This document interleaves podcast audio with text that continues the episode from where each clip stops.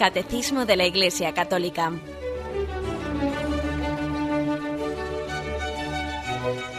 Un programa dirigido por Monseñor José Ignacio Munilla, Obispo de San Sebastián.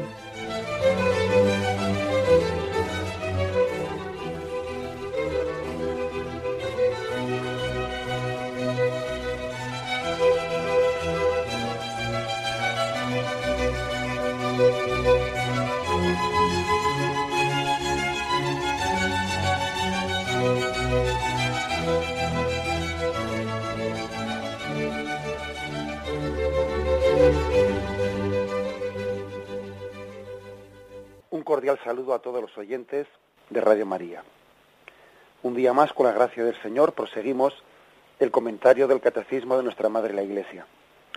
Y hoy además lo hacemos comenzando por primera vez eh, la explicación de la segunda parte del Catecismo, nos iniciamos en ella, después de que ayer dedicamos pues un, un programa especial para, como conclusión, como broche de, de esa primera parte del credo que es, perdón, del catecismo que es el credo. La segunda parte del catecismo, que es a partir del punto 1066, tiene como título La celebración del misterio cristiano. Si la primera parte del catecismo pues era sencillamente el misterio en el que creemos, el credo, la segunda parte es el misterio que celebramos, la, liturgia y los sacramentos. Hay una una unión muy estrecha ¿no? entre, estas dos, entre estas dos partes. Aquello que creemos es lo que, lo que celebramos. La tercera parte del catecismo será aquello que vivimos, que es la parte de la moral. Lo que creemos, lo que celebramos y lo que vivimos. ¿eh? Son tres aspectos importantes. Ese versículo que, del Evangelio de San Juan, yo soy el camino, y la verdad y la vida. Nadie va al Padre sino por mí. Yo soy el camino y la verdad y la vida. El camino, el camino es una, una expresión mm, que hace referencia principalmente al aspecto de la moral de la vida. ¿Por qué camino tenemos que, andar para llegar al Padre? ¿Qué, ¿Qué, estilo de vida debemos de, de vivir? El camino es, Cristo en cuanto, en cuanto mandamientos de vida, en cuanto estilo de vida. La verdad es la fe en la que profesamos, en lo que creemos. Y la vida es aquello que, celebramos, de lo que nos alimentamos. Ese versículo pues del Evangelio de San Juan, yo soy el camino y la verdad y la vida, resume las tres partes principales de, de lo que es el catecismo. Credo, Jesús es la verdad. Sacramentos, Jesús es la vida que nos alimenta. Y mandamientos, Jesús es el camino para recorrer. Tradicionalmente el catecismo ha tenido una estructura siempre en torno a estos, tres polos. Mandamientos, sacramentos y credo. Jesús, camino, verdad y vida. Se le ha añadido una cuarta parte a este catecismo que es la parte referente a la oración, a la oración al Padre Nuestro. Que, bueno, pues que en otras ocasiones, en otros, eh, en otros catecismos, estaba englobado también dentro de los sacramentos, ¿eh? porque también los sacramentos, también la oración es la vida, al igual que los, sacramentos, los sacramentos de la liturgia que nos alimentan de Cristo, también la oración cabría englobarla dentro de esa parte de la vida, del alimentarnos de Dios, de alimentarnos de la liturgia, aunque en este catecismo concreto se ha querido reservarle una cuarta parte. Y fijaros que este, que este texto de, de, San Juan, yo soy el camino y la verdad y la vida, llama la atención que San Juan ponga una conjunción ahí copulativa y, ¿no? que puede parecer hasta pues, un poco reiterativa, ¿no? Pero es una reiteración que no, que no es superflua, sino que tiene una intencionalidad muy clara es como diciendo, hay que sumar las tres cosas. No vale quedarse con uno de los tres aspectos. Si nos quedásemos con uno de los tres aspectos, haríamos una religión pues que es coja, ¿eh? una religión a la que a la que le falta un aspecto un aspecto importante. Por eso dice, yo soy el camino y la verdad y la vida. Si faltase alguno de ellos, vamos a brevemente a ver qué es lo que ocurriría. Cuando uno se queda con una religiosidad que es únicamente que remarca el camino, yo soy el camino, o sea, es decir, remarca únicamente la moral, la moral, que ojo, eso le pasa a mucha gente, mucha gente que tiene eh, pues una concepción del cristianismo, eh, ¿qué es ser cristiano? Pues cristiano es intentar portarse bien y, reducen la, visión del cristianismo a, un aspecto moral. Cuando ocurre eso, cuando uno dice que, que, el cristianismo, sobre todo el camino, pues cae en una especie de moralismo, en una religiosidad moralista, en la que eh, hemos hecho una especie de reducción del misterio de Cristo a mandamientos, prohibiciones, normas, tradiciones, consejos, y, uno tiene el gran peligro de hacer una visión de, Cristo, pues, pues francamente odiosa, porque claro, en vez de entender que es la verdad la que nos hace libres, y en vez de entender lo que dice Cristo, he venido para que tengamos vida y la tengamos en abundancia, da la impresión de que la religiosidad pues tiene únicamente la, función mm, no de que el hombre viva y tenga la, la, gracia de Dios, sino sencillamente de una especie de mandamientos, prescripciones, eh, etcétera, etcétera, etcétera. Por desgracia, eh, por desgracia esto ocurre. Y a veces el acusado al cristianismo de haber, eh, de haber reducido en un tiempo pues, toda su predicación a una moral de puritanismo. Hoy también tenemos el riesgo de reducir el cristianismo a una moral meramente social. Cuando uno reduce el cristianismo, pues únicamente a una moral del séptimo mandamiento, en el sentido de eh, la solidaridad, el compartir los bienes, sí, sí, de acuerdo, pero eso es un aspecto del cristianismo. Si se le acusaba al catolicismo en un tiempo de, de centrar su predicación excesivamente en, la moral puritana, pues también se les podía ahora mismo también en algunos eh, ambientes acusarle de centrar su predicación únicamente en la cuestión social, reduciendo el cristianismo pues casi a una, a una labor de promoción social. O sea, hay un riesgo de reducir el cristianismo a una religiosidad moralista cuando uno se fija únicamente en el camino, en la religiosidad como camino, como moral, como mm, deber, obligación de vida. Pero también hay otro riesgo, el riesgo de que si uno, si uno se fija únicamente en la religiosidad como, como verdad, si de esos tres aspectos, camino, verdad y vida, se fija exclusivamente en la verdad, pues también hace una distorsión de la religiosidad, porque entonces hace una imagen de religiosidad dogmática en la que parece que lo único importante son las verdades, las verdades en las que creemos, ¿no? desligándolas de otros aspectos como son, pues como son la vida, como son la celebración gozosa de esas verdades. existe también el riesgo de que uno eh, centre el cristianismo únicamente en la confesión de unas verdades escritas en un libro y sería también una, una deformación. Como decía pues el famoso teólogo suizo eh, von Balthasar, decía él, que lo importante es la teología arrodillada, es decir, no únicamente creer en unas verdades que están escritas en un papel, sino también arrodillarse ante ellas, intentar vivirlas, trasladarlas a la vida. Y también existe un tercer riesgo, ¿no? El riesgo de que uno se centre únicamente entre eso de camino, verdad y vida, se centre únicamente en el aspecto de vida, reduciendo el cristianismo a una religiosidad así meramente experiencial, que lo, importante sería nuestras experiencias interiores gratificantes, ¿no?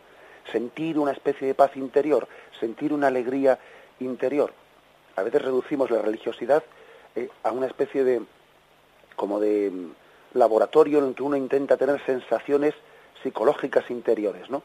Y eso es una deformación también, porque de poco serviría que uno busque paz, que busque alegría interior, si eso si eso no es verdadero y si eso está desligado del estilo de vida y mi compromiso de vida, mi compromiso de vida. Y no se trata de sentirse bien por dentro, se trata, se trata de creer en la verdad y se trata de traducir esa verdad en la vida. Es decir, que existe el riesgo de que mm, en, eso, en ese aspecto de Cristo o el cristianismo como camino, verdad y vida, nos quedemos con una parte sin complementarla en su conjunto. Y curiosamente, el texto de, el texto de San Juan, en el que se, en el que se nos remarca este, este punto, tiene, tiene el cuidado de decir, yo soy el camino y la verdad y la vida. ¿Mm? Queriendo decir que las tres deben de ser sumadas. El seguimiento de Cristo supone unas verdades en las que creemos, que han sido reveladas, que ha sido la primera parte del credo. El seguimiento de Cristo supone una vida interior en nosotros, ¿no?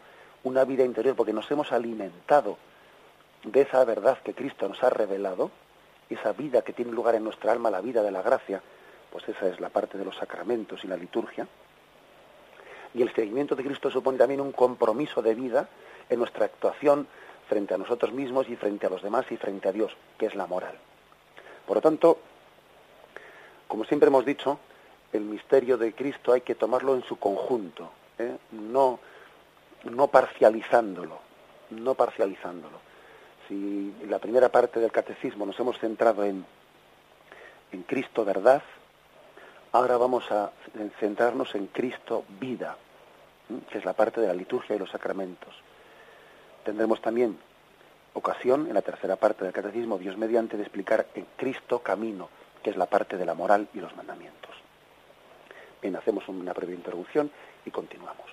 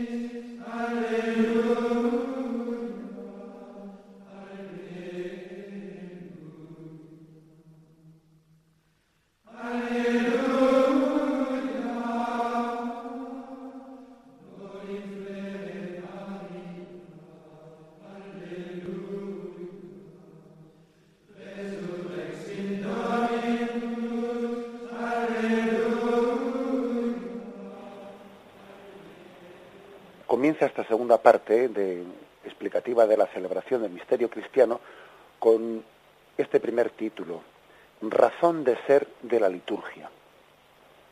Y dice el punto 1066. En el símbolo de la fe, o sea, en el credo, la Iglesia confiesa el misterio de la Santísima Trinidad y su, y su designio benevolente sobre toda la creación el Padre realiza el misterio de su voluntad, dando a su Hijo amado y al Espíritu Santo para la salvación del mundo y para la gloria de su nombre.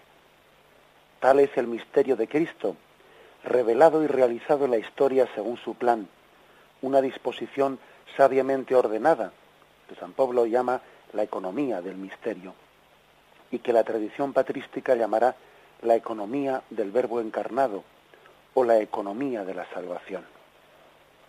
Este, este párrafo introductorio nos habla mm, de la importancia de, la dimensión celebrativa ¿no? que tiene en, el ser humano todo aquello en lo que cree, en lo que profesa.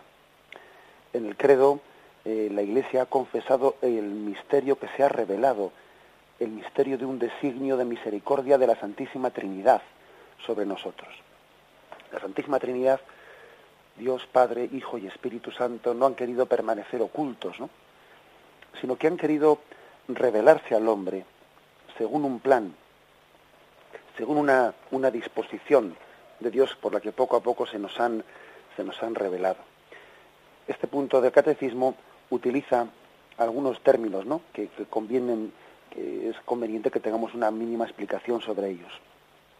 La palabra misterio la palabra misterio significa, pues, aquello, aquello oculto de Dios que ha sido revelado mm, y que ha, sido revelado, descubierto a nuestro conocimiento, pero que al mismo tiempo supera nuestro conocimiento. El misterio de Dios revelado es Dios que se nos da a conocer y nosotros que gozamos conociéndole, pero que al mismo tiempo pues bueno, supera nuestro conocimiento, ¿no? Y queda pendiente pues para poder ser conocido en toda la eternidad. O sea, no damos abasto en esta vida para poder conocer a Dios. Necesitamos toda la eternidad y se nos quedará pequeña. Por eso se le llama misterio. Misterio no quiere decir que no, que no entendamos nada, no, eso no es correcto.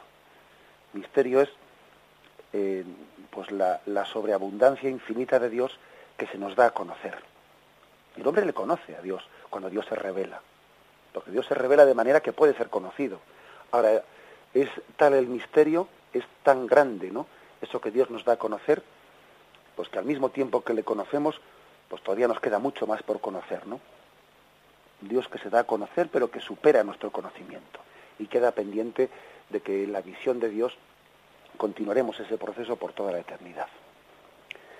Y eso, ese conocimiento de Dios, pues tiene un designio ordenado. Como Dios es consciente de que el hombre no puede conocer de, golpe, ¿no? Intuitivamente no podemos conocer a Dios, ¿no? El conocimiento de Dios sí es intuitivo, él de un, de un golpe, de un momento, instantáneamente lo conoce todo.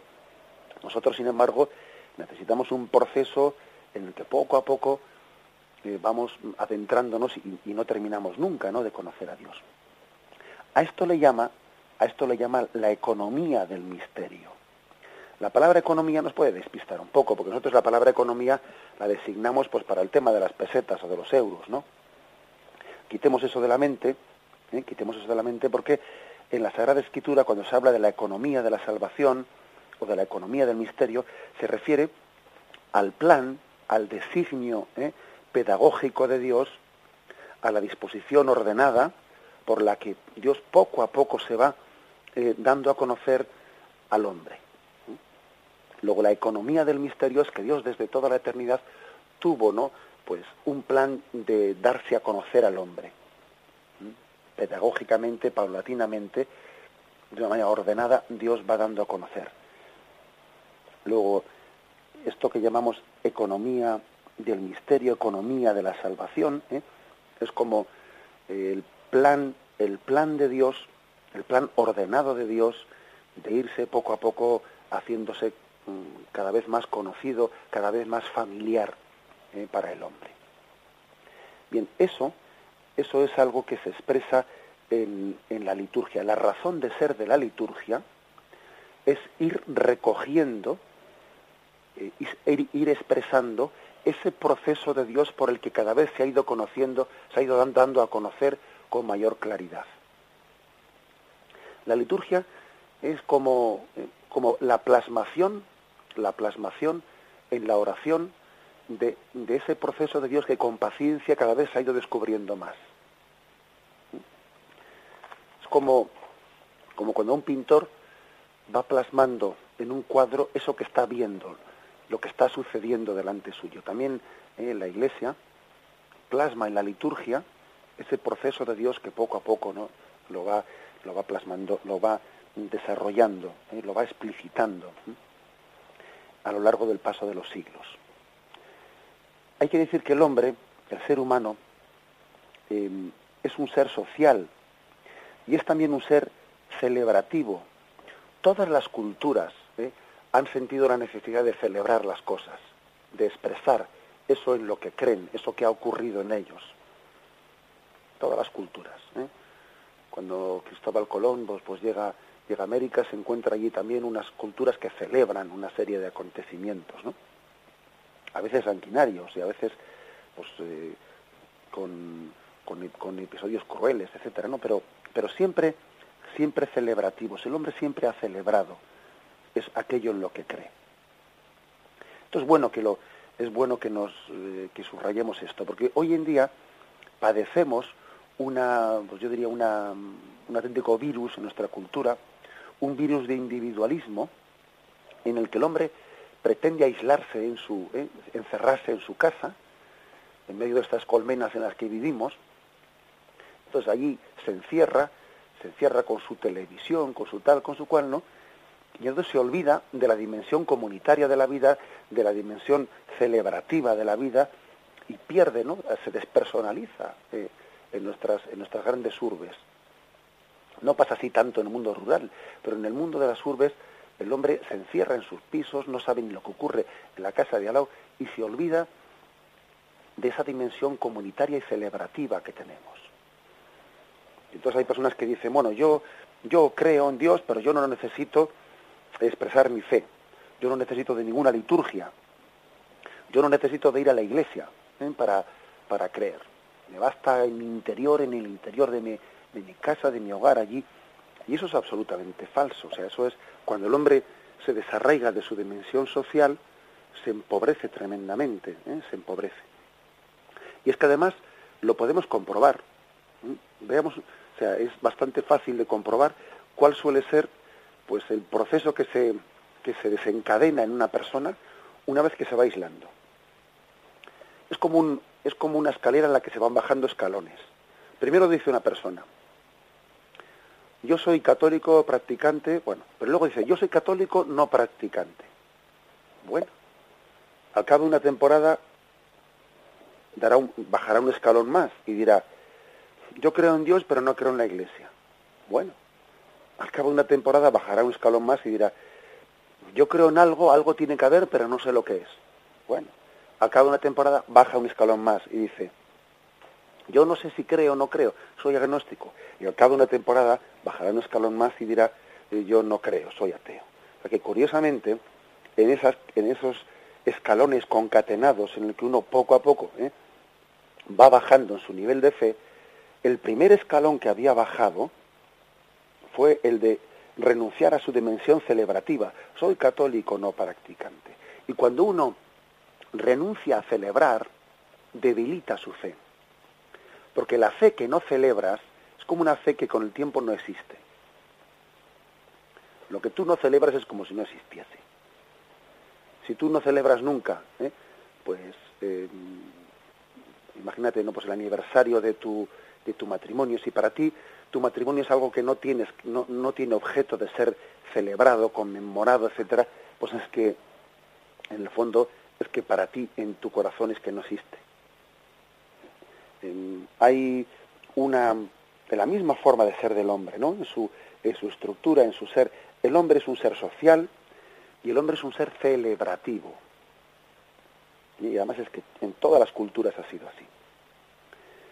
Eh, en resumen, ¿no? ¿Qué es lo que quiere decir este punto 1066?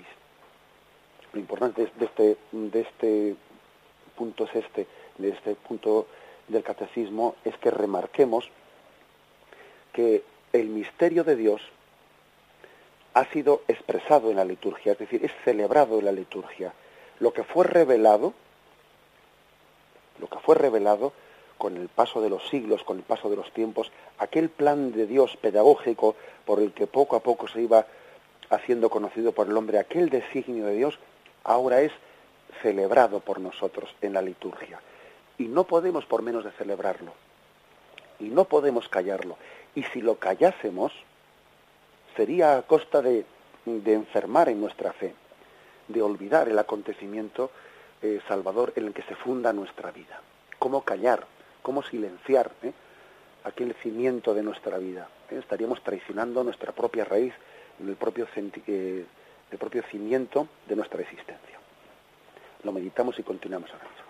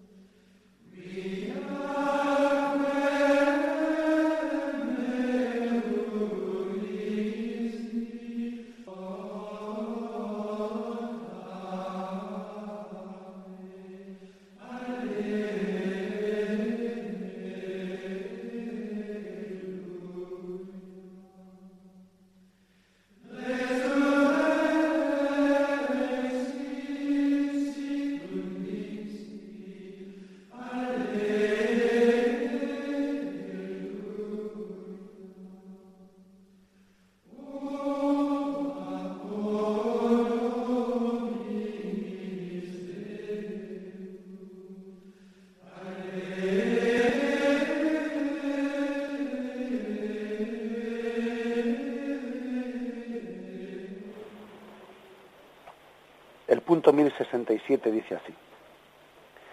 Cristo el Señor realizó esta obra de la redención humana y de la perfecta glorificación de Dios, preparada por las maravillas que Dios hizo en el pueblo de la antigua alianza, principalmente por el misterio pascual de su bienaventurada pasión, de su resurrección de entre los muertos y de su gloriosa ascensión. Por ese misterio, con su muerte destruyó nuestra muerte y con su resurrección restauró nuestra vida. Pues del costado de Cristo dormido en la cruz nació el sacramento admirable de la Iglesia. Por eso en la liturgia la Iglesia celebra principalmente el misterio pascual por el que Cristo realizó la obra de nuestra salvación. Es decir, este punto 1067 recuerda una cosa, eh, lo central de la liturgia, lo central que celebramos siempre es el misterio de la Pascua. Luego a partir de la Pascua celebramos a Cristo en más aspectos de su vida, ¿no? Pero lo central siempre es la Pascua. Lo central es el misterio de la muerte y resurrección de Cristo y ascensión a los cielos. Eso es lo que celebramos, eso es lo que estamos de alguna manera pues mm, continuamente insistiendo, insistiendo en ello. ¿eh? Hay, hay una forma de, de, mm, de, expresarlo que maravillosamente ha puesto este texto de la Sacrosanto en Concilio, ¿no? Cuando dice, con su muerte destruyó la muerte, con su resurrección restauró la vida. La muerte de Cristo ha destruido la muerte, su resurrección ha hecho renacer la vida. Y luego dice, ¿no? Hermosamente, dice, y ese Cristo dormido en la cruz, ese Cristo muerto en la cruz, de su costado brotó, ¿eh? dice aquí, de su costado nació el sacramento admirable de la Iglesia. Con lo cual podemos decir que en eso que brota, el agua, el agua y la sangre que brotan del corazón de Cristo, es la vida de Dios donada para el hombre. La vida donada. Eso que Cristo ha logrado, ha obtenido por su muerte y resurrección, ahora te lo da en su corazón traspasado. Un comentario que creo que ayuda para entender esto. Esta segunda parte del catecismo que hoy estamos inaugurando, el catecismo la ha ilustrado, porque tiene muy pocas ilustraciones, ¿eh? el catecismo prácticamente tiene una única ilustración al comienzo de cada capítulo. Bueno, pues lo ha ilustrado con un fresco de la catacumba de los santos Pedro y Marcelino de Roma, un fresco del siglo IV, ni más ni menos, un fresco que se conserva allí en las catacumbas, que tiene 1600 años. Es una escena que representa el encuentro de Jesús con la mujer hemorroísa. Esta mujer, eh, que cuenta el Evangelio, allá en Marcos 5.30, ¿no? que sufría de flujos de sangre, etcétera, se acercó a Jesús, humildemente le tocó el manto y dice que salió, eh, salió una fuerza de Jesús que sanó, que curó sus heridas. Y esta es la imagen de cómo eh, los que tocamos a Cristo en la fe por los sacramentos recibimos la gracia de Cristo. La mujer hemorroísa tocando el manto de Cristo, del cual salió una fuerza y una, y, una y el mismo Jesús notó quién me ha tocado, ha salido de mí una fuerza, ¿no? dijo Jesús. Bueno, pues esa es la imagen de los sacramentos. Cristo, Cristo ha obtenido por su muerte y resurrección, ha obtenido la redención de la humanidad y la glorificación del Padre. Y ahora nosotros tocamos su manto, ¿no? Para recibir esa vida.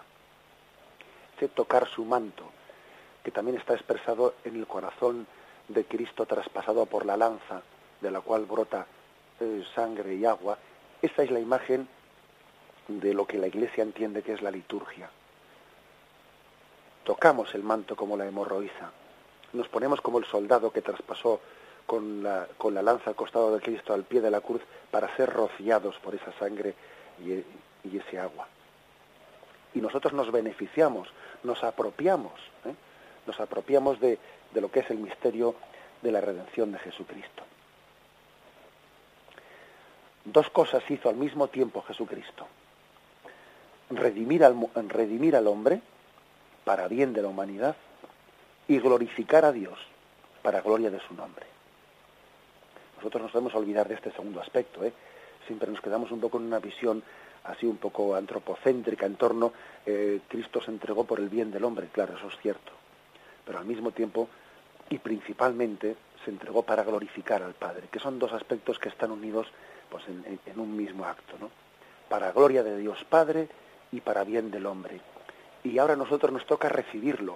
O sea, estamos salvados por Cristo. Bien, pero esa salvación tú ahora tienes que recibirla, abrirte a ella, tocar con fe como la hemorroísa el manto de Cristo para recibirlo. Cristo está deseando dártelo, porque Él lo ha obtenido para ti, pero es necesario que tú lo recibas con un deseo libre, como lo hizo aquella mujer hemorroísa, como con un acto de fe mm, de quien recibe libre y conscientemente esa salvación dada, dada en Jesucristo. En resumen, la liturgia, la liturgia es como la, celebración y la apropiación, ¿eh? la recepción, la recepción de la salvación obtenida por Cristo en la cruz y en su resurrección. La liturgia nos dispone a tocar el manto de Cristo como la hemorroíza. Sería, bueno, Cristo nos ha salvado, sí, pero esa salvación tú tienes que ahora que recogerla, que recibirla. Y ese es el don de la liturgia, ¿eh? el don de los sacramentos, en el que el hombre se dispone con fe a hacer ese acto de, recepción de Jesucristo. Bien, damos un, paso más con el siguiente punto, ¿eh? con el punto 1068. Dice así, es el misterio de Cristo lo que la Iglesia anuncia y celebra en su liturgia, a fin de que los fieles vivan de él y den testimonio del mismo ante el mundo. En efecto, la liturgia por medio de la cual se ejerce la obra de nuestra redención, sobre todo en el divino sacrificio de la Eucaristía, contribuye mucho a que los fieles en su vida expresen y manifiesten a los demás el misterio de Cristo y la naturaleza genuina de la verdadera Iglesia. Aquí se nos dice algo algo importante y es que en la liturgia el misterio de Cristo celebrado sirve para vivir a Cristo, para hacerle vida en nosotros, ojo, y también para testimoniarlo delante de los demás. Que en eso pocas veces pensamos. Pocas veces pensamos de que la liturgia bien celebrada es el mayor testimonio que el hombre puede dar delante de los demás, o por menos uno de los mayores testimonios. Pocas veces pensamos en que cuando alguien celebra la liturgia devotamente, eh, pues está invitando a aquellos que le miran, a aquellos que le ven, a, alabar y glorificar a Dios. ¿Cuántas personas ha habido que se han convertido viendo cómo rezan los demás? ¿Cuántas veces ha ocurrido que ha habido personas que en ceremonias litúrgicas a las que casualmente pues han, allí han asistido, ¿no? se han visto impactadas por, por la fuerza de por la fuerza de la liturgia. La liturgia tiene también una solemnidad porque está remitiendo a un misterio oculto. Y cuando se celebra bien, se celebra con unción, eh, se celebra con, con toda la dedicación, ¿no? Está evocando algo oculto que se está ahí como tocando, se está como barruntando. No olvidemos una cosa, cuando el Evangelio dice, y cuando oréis, no os pongáis en el centro de la plaza, sino que encerraros en vuestra habitación, etcétera, etcétera. Esa frase de Jesús no cabe aplicar a, la liturgia, porque la liturgia no es una oración privada, sino la, liturgia es una oración pública. Luego, no apliquemos ese texto de Jesús que habla de la oración privada a la oración litúrgica. La oración litúrgica tiene una dimensión solemne, es un testimonio de la Iglesia delante de los demás. Estamos testimoniando también un misterio. Un misterio. Fijaros, durante algunos años ha existido como una polémica por parte de algunos teólogos, una polémica que decía que había que sacramentalizar menos y evangelizar más. ¿no? Una polémica en la que se oponía o se contraponía el tema de la evangelización y el tema de la sacramentalización. Y decían que la Iglesia era demasiado sacramentalista, ¿no? Que no hacía más que celebrar, hacer misas, eh, pues hacer, mm, vamos, ¿no? Hacer mm, celebraciones en las que se, se daban sacramentos a los fieles, ¿no? Que parecía que eso era una especie como de supermercado de, de sacramentos, que no hacía más que... y que eso no evangelizaba, que había que sacramentalizar menos y evangelizar más. Y por evangelizar entendían, pues, hablar, de, hablar del Evangelio, eh, pues dar a conocer cuáles son los valores de Jesucristo, etcétera, etcétera. Bueno, y uno dice, esa polémica que, que fue muy, bueno, pues que estuvo muy de moda y que todavía en algunos sitios se sigue oyendo, ¿no? Pero bueno, que quizás un poco ya ese, pues esa gripe afortunadamente pasó un poco en la Iglesia Católica, ¿no? Pero todavía puede persistir, ¿no? En algunos lugares. Pues esa, esa, esa polémica era una polémica absolutamente gratuita, ¿no? Sin razón de ser alguna, porque es que dice uno, ¿acaso la liturgia, acaso los sacramentos no son también una ocasión de evangelizar? ¿Acaso, como dice este punto de catecismo, ¿no? cuando celebramos los sacramentos de la liturgia con plena devoción, ¿no estamos también evangelizando? ¿Acaso no es una, una ocasión de convertir a los demás cuando vean cómo rezamos, cuando vean cómo glorificamos a Dios? ¿Acaso no es una ocasión de acercar a los que están alejados? ¿Cuándo tiene un sacerdote, por ejemplo? ¿Cuándo tiene un sacerdote mayor ocasión de llegar a las personas alejadas que en un funeral que de repente sí que se supone que es un sacramento no pero una sacramentalización allí la celebración de la misa pero de repente tiene en su iglesia un montón de personas alejadas de las que no ve no, no tiene otras ocasiones de evangelizarlas no como no sea que no vaya a todas las casas de ellos uno por uno a ver dónde los coge a todos juntos va a poder hablarles no qué otra ocasión tiene un sacerdote de evangelizar más grande que la celebración del sacramento de la misa en favor de un difunto en su funeral. Difícilmente va a tener una ocasión de llegar a las personas alejadas como esa, o en la celebración de un bautismo, o en la celebración de una boda. O sea, quiero decir que en vez de, en vez de discutir, ¿no? que a veces pues, ciertos teólogos se han dedicado a discutir y, dar vueltas un poco estúpidamente a, a, conceptos pues por ser críticos, no ser críticos por ser críticos, no dice uno. Y no sería mejor aprovechar las ocasiones que tenemos para que sean ocasiones de gracia, celebrando la liturgia con toda con todo el cariño, con todo el empeño, eh, como si la liturgia fuese una especie de, de cristal que trasluce la presencia de Dios allí.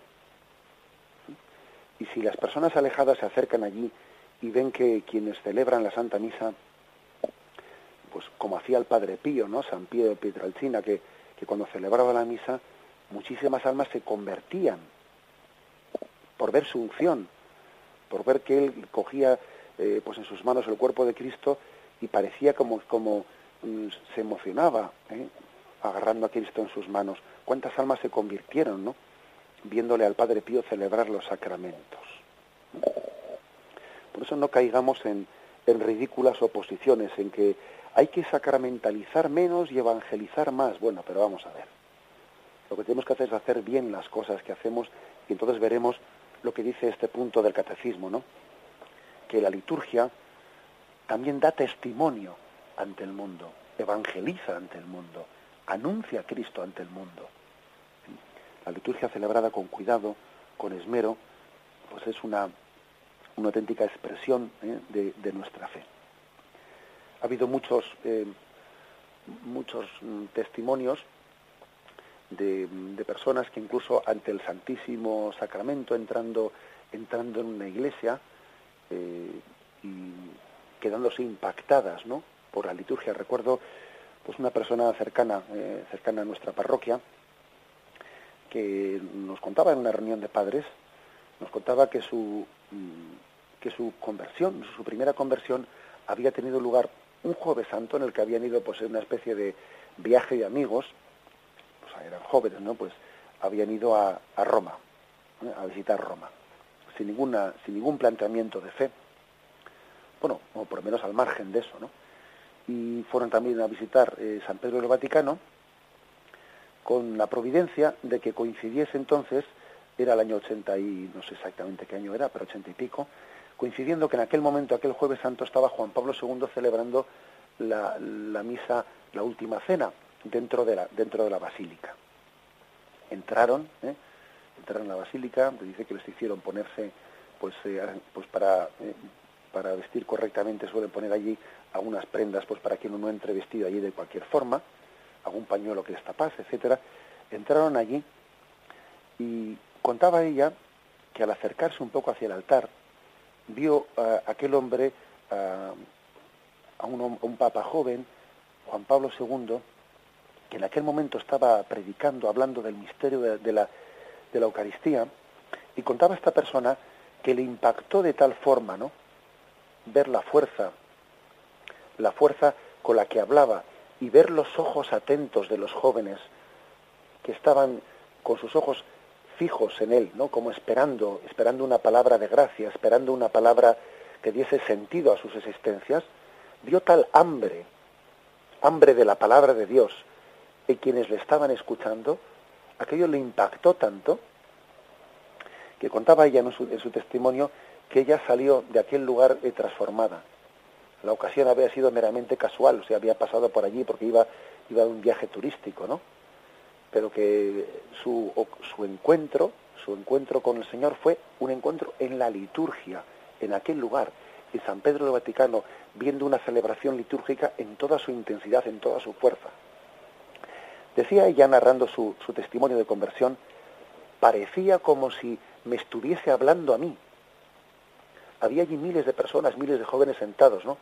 Pero me sentí mirada, eh, me sentí como si me, hubiese sentado aquel hombre, ¿no? Delante de su despacho y me hablase a mí personalmente. Esa es la fuerza de la liturgia. Que lo que el Señor le dice a todos, te lo dice a ti personalmente. ¿Mm? Te lo dice a ti, te lo transmite a ti personalmente. Por eso tenemos que insistir mucho en la fuerza evangelizadora de la liturgia, en la fuerza evangelizadora. ¿eh? No somos nosotros ¿no? los que nos estamos expresando la liturgia, es el Señor el que se está dando a conocer, es el Señor el que se está expresando ante el mundo. La, importancia de cuidar de la liturgia es por esto, es decir, la liturgia no es una expresión de mi, ¿eh? de mi subjetividad, de mis ocurrencias. Yo no celebro la liturgia pues para ser original.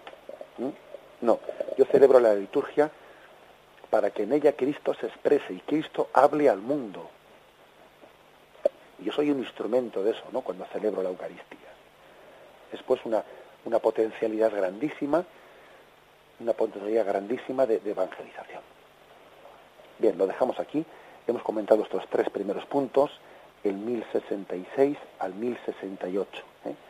Razón de ser de la liturgia. ¿eh? Este ha sido un poco el título que hoy ha encuadrado nuestra exposición. Bien, me despido con la bendición de Dios Todopoderoso. Padre, Hijo y Espíritu Santo, descienda sobre vosotros. Alabado sea Jesucristo.